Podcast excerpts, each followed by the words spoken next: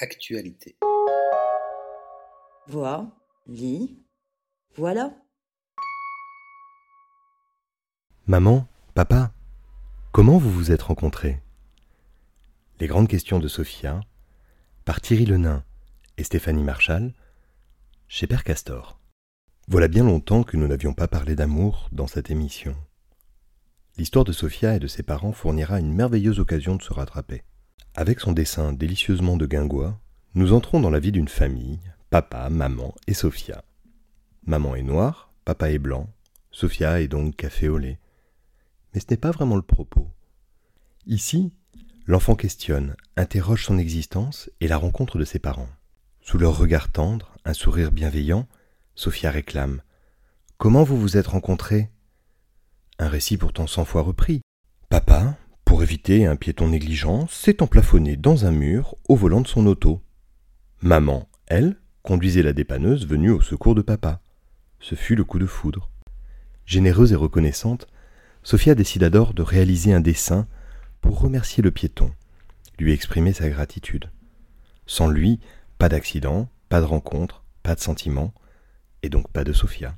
Or, le fil des causalités ressemble fort à une enquête policière quand on nage dans l'enfance. Pourquoi demande-t-on sans cesse, à la recherche moins d'une réponse que de cet instant de partage avec ses parents. C'est comme une pelote de laine à dérouler en remontant le fil des événements. Qui arrive en premier, le piéton ou le mur? Dans l'ordre d'importance, Sophia ne choisit pas. Le mur aussi a sa part de mérite dans la rencontre de papa et maman. Il aura donc son dessin. Et puis, cet accident survint un dimanche. D'ordinaire, maman ne travaille pas. Comment se fait-il? Eh bien, sa collègue était tombée malade. Elle lui avait alors demandé de la remplacer.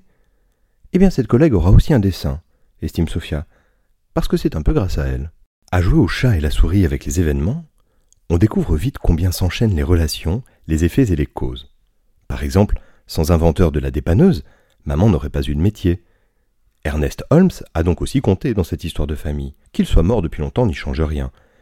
Le dessin que Sophia lui destine, on l'accrochera dans le garage pour lui rendre hommage. Cet album, Les grandes questions de Sophia, est un enchantement. Le récit de Thierry Lenain tord le cou aux préjugés, sans violence, presque avec politesse. Parcourir avec la petite fille cet univers qui existait avant elle, qui a précédé sa venue au monde, devient un instant de partage et d'intimité. D'une enfant, d'une naissance, nous voici embarqués dans l'ascension vers l'origine de tout, et l'on est envahi de ce sentiment magique d'altruisme par lequel chaque maillon de la chaîne et sincèrement remercié.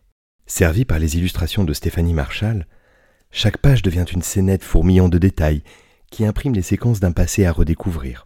Quelques linges qui sèchent sur une corde, une tondeuse à gazon, le mur recouvert de dessins par les soins de Sophia, un pianiste fou, des arbustes, bien entendu une dépanneuse, et surtout une famille aimante. Le dessin brisé, aux traits un peu abrupts, a des obliques enfantines qui accentuent pourtant la tendresse ambiante avec quelque chose peut-être de Miro ou de Picasso de loin en loin, comme dans La femme au béret et la robe quadrillée.